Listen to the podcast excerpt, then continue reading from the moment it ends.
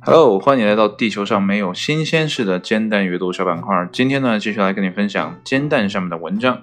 那今天这篇文章呢，是一自 How Stuff Works 由译者 H.W. 据创作公司 B. R. 跟 C 发布的。那这篇文章呢，发表于二零一九年的七月十六号的上午九点。文章的标题呢，叫做《长眠于月球的人》。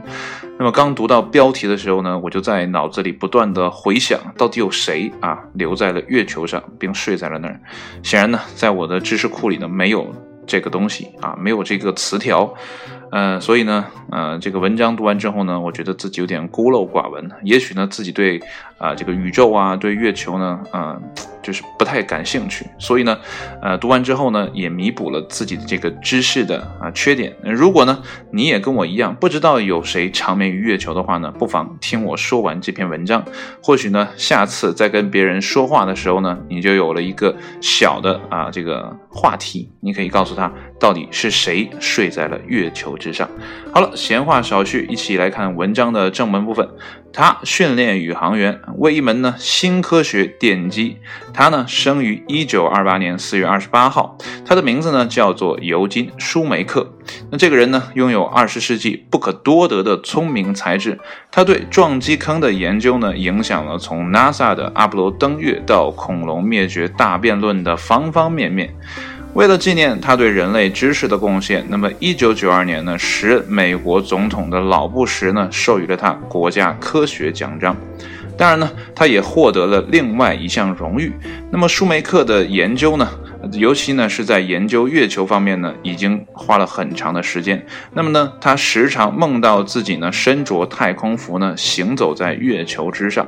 那不幸的是呢，他始终没有得到这个机会。这是为什么呢？就是因为呢他自身患有爱迪生氏病啊，无法成为宇航员。那到底什么是爱迪生氏病呢？文章呢给了一个解释啊，是这样的：原发性肾上腺功能不足是肾上腺无法分泌足够的皮质醇。所引发的疾病，由于呢血中低浓度的皮质醇引发负反馈，使得呢促肾上腺皮质素呢分泌增加，而呈现典型上升情形。美国总统呢肯尼迪亦曾患此病。那么此病呢，由英国医师 Thomas 爱迪生于1855年首先描述的，所以呢，这个名字也因他命名。好了，我们继续来看文章哈。那么1997年，他的骨灰呢被安置在了月球南极附近，令他呢成为迄今为止唯一受到月葬的地球人。那么说到这儿呢，文章的主旨已经出来了，就是他的骨灰呢被放到了月球。好了，我们继续。那么对于呢他的职业生涯来说呢，这是一个令人百感交集的。结局。那么舒梅克呢，是一名训练有素的地质学家。他最新的研究呢之一就是陨石坑。啊，这里面有必要解释一下哈，因为你在听音频啊，你不知道这是哪两个字。所谓的最新呢，是喝醉的醉，心灵的心啊，就是他痴迷于研究陨石坑啊这样的一个意思。好了，继续，他帮助证实了亚利桑那州弗拉格斯塔夫附近著名的五百七十英尺深巴林杰陨石坑是由小行星撞击所形成的，那这个五百七十英尺是有多深呢？就是一百七十三米啊，很深的一个坑了。那呢，他还支持这一假设，什么样的假设呢？就是六千六百万年前的另一次陨石撞击呢，灭绝了恐龙。通过呢绘制月球上的一些陨石坑，它彻底改变了我们对月球地质的理解。那么，一九六一年呢，美国地质调查局成立了一个天文地质研究计划，舒梅克呢，啊，被选中领导该计划。这里面呢，它是有一个解释的啊。舒梅克呢，通常被认为是天文学的创始人啊，这有一个啊叫破折号吧啊，就给他做了一个解释。然后呢，NASA 呢也征募他为自己效力。那么，舒梅克呢，与未来的阿波罗宇航员呢，一起前往巴林格陨石坑和其他地点呢进。行了实地考察，在那里呢，舒梅克训练他们收集岩石样本。那么他的工作呢，帮助其发现了舒梅克利维九号彗星。那么这颗彗星呢，于一九九四年袭击了木星。那么其中一颗彗星的共同发现者呢，正是尤金的妻子啊，也是一名科学家，叫做卡罗琳。那么一九九七年七月十八号呢，这对夫妇呢，不幸的遭遇了车祸。虽然呢，卡罗琳幸免于难，但是呢，尤金却永远的离开了我们。那么第二天呢，舒梅克以前的学生 c a r o l i n Poco 设计了一个合适的致敬方式。那么 c a r o l i n 呢是亚利桑那大学的一位行星科学家，得知他的导师呢将被火化，因此呢他带头致力于将一盎司，也就是二十八克的骨灰呢放在了 NASA 的月球探测器上。Celsius 为此呢制作了一个聚碳酸酯骨灰盒。那么该公司呢啊曾经呢将《星际迷航》的作者 Jane Roddenberry 的骨灰呢送进了太空的轨道。那么舒梅克的骨灰盒呢绑有黄铜箔带，那么上面呢印着巴林格陨石坑的照片和《罗密欧与朱丽叶》中星光主题的文具。那么该航天器呢，于一九九八年一月六日从佛罗里达州的卡纳维拉尔角发射。那么一年多以后呢，该飞船啊，它是有目的的，目的呢是寻找水，呃，但是呢，它是有意的在月球南极附近坠毁啊。那么舒梅克的灰烬呢，随之洒向了月球。s e l s t a s t 呢，希望在未来将月球上的其他人类遗骸呢，与其他的遗骸呢隔开。说实话，这段话我没有读明白，不知道呢是不是翻译的问题哈。呃，但就目前而言呢，舒梅克已经有了自己的位置，那么这在某种程度上给我们的感情带来了一点点的慰藉。那么卡罗琳·舒梅克呢，在一九九八年的一份关于丈夫的无与伦比的葬礼的新闻稿中说道：“我们永远记得，当我们看月亮时，舒梅克就在那里。”好了，文章到这里就结束了啊！我希望呢，你记住这个名字。每一次仰望星空的时候，看到月亮的时候，你可以跟旁边的人说：“上面有一个人长眠于此。”这个人就是舒梅克，他为呃这个地质学或者说宇宙地质学吧做了很多的贡献。对不对？不过呢，这里面呢，我也有一个疑问啊。这个疑问呢，也跟啊这篇文章下面的呃弹友留下来的疑问呢啊非常的接近，所以呢，我就把弹友的这个啊说的这个话呢跟你分享一下啊。那这个弹友叫什么呢？叫做哦，呃，休斯顿这玩意儿在冒烟啊！我不知道呃这个人是不是一个特别呃喜欢宇宙的啊，或者说喜欢 NASA，或者说对啊休斯顿这个太空城呢特别感兴趣的这么一个人哈。你看他的名字就感感觉得出来，他是。这么写的，呃，差年以后啊，就是多年以后啊，一对地外生物来到了月球进行勘探，他们在月球南极发现了不同于呃月球地质的奇妙粉末物质。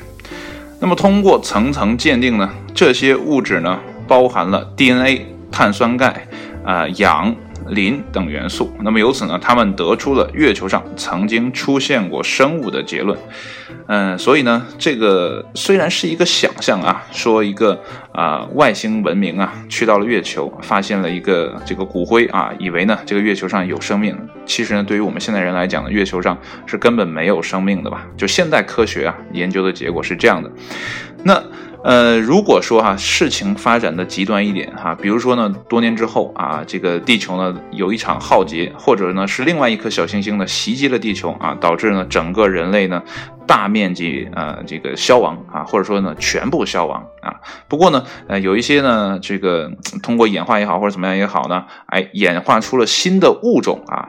在多少亿年之后吧，然后呢，又有啊一群类似于人类的这样的智能生物呢，在地球上繁衍了，哎，也发展到跟我们现在呃科技差不多的这样的一个状态。然后他们呢，也想探索月球，因为呢，月球对于我们地球的呃这个运转呢，帮助真的非常非常的大。如果没有月球的话呢，那么地球在旋转的时候呢，就不会沿着一个固定的这个轴线去啊旋转的。嗯，所以如果没有月球的话，我们地球转的应该是南极、北极。也会对调啊，然后赤道怎么就是像一个呃稀里糊涂的球啊，在那乱转一样啊，这个地球就没法生生存了。所以未来的呃，如果说哈真的有那么一天啊，未来人也会去探索啊，不应该叫未来人啊，叫未来的生物也会去探索月球。如果他们在月球上发现了啊，这什么像刚才说的 DNA 啊、碳酸钙啊、氧啊这些元素，他们也得出一个结论，呃，这个呃星球上原来也有生物的话呢，这简直就是一个天大的玩笑了。所以说呢，嗯，对于外太空的研究呢，现在的科学家呢也有一个呃基础的，怎么讲是理论也好，还是这个原则也好，就是尽量减少人类。人类对其他星星球的这些，呃影响啊，比如说呢，你用你的探测器啊去探索土星也好啊，探测火星也好等等的，那你请不要把你这个。人类用过的一些东西遗留在上面啊，以免呢对呃当地的啊就是那个星球上的呃生物环境呢造成破坏。呃，物质还好哈，比如说一个铁块啊，一个铅块啊，这可能还好。但是如果你带入微生物上去的话呢，这个问题就比较糟糕了。啊，本来呢你是想探索这个啊土星也好啊，这个火星也好，是不是有生命存在的？哎，你探来探去呢，结果发现哎上面真有生物，不过呢。很不巧，那个生物呢是你带上去的。那这研究来研究去呢，其实并没有一个呃准确的结论了。所以说呢，啊，现在呢，我们在去探索啊这个外太空的时候呢，很多科学家就非常注意这个事情。呃，不知道呢，未来会不会还有人把自己的骨灰呢抛向月球啊，留在那儿啊，或呃成为下一个长眠于那儿的人？呃，不过呢，我想现代的科学伦理呢，应该不会再让这个事情发生了，不然呢，这会影响后来的研究者对于外太空的探索。呃，不过呃，怎么讲？这篇文章呢，读起来还是觉得说，呃，月球上有那么一个故事啊，对我们当代人还是有一个怎么讲？嗯，有一个情感上的勾连吧。仅此而已，啊，没有的话呢，其实也没所谓，因为月球本身呢有很多的故事等着我们去发掘，呃，月球背面到底是什么呀，对吧？呃，这个在。呃，这个变形金刚当中呢，这个电影里面也有描写哈，那后面是呃什么外星人的飞船等等的，不拉不拉的，所以呢，有时候留一些神秘感呢，也还不错了。好了，今天的文章呢就分享到这里，谢谢你的收听啊。在文章的最后呢，我要再多说一句，这篇文章呢，我似乎读了五六遍才读成现在这个状态，虽然呢还有点瑕疵啊，不过呢，这就是一个锻炼的过程啊，过程真的很重要。我觉得现在的录节目呢，比原来好很多了啊，原来呢简直。是太差劲了，啊，反正我是没有呃时间呢去往回听，呃，如果往回听的话，我觉得我会很很害羞啊，去听呃之前的每一期节目，应该会很害羞。就像我现在看到我十年前吧啊做的那些拿 PS 做的图片一样，我觉得哎呀，怎么那么糟糕，会有那么那么难看的设计在屏幕上呈现呢？简直是不敢想象。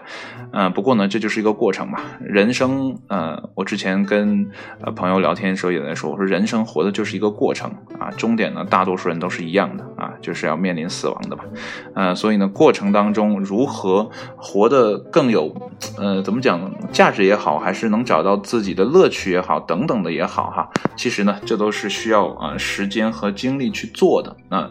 这个其中你会体验到啊，开心也好啊，悲伤也好啊，等等一系列的情感，这就是人生活在这个世上过程当中所呈现的东西，而这恰是我们身为人啊所特有的这么一点点的啊权利也好啊，还是说呃享受也好啊，还是福利也好等等。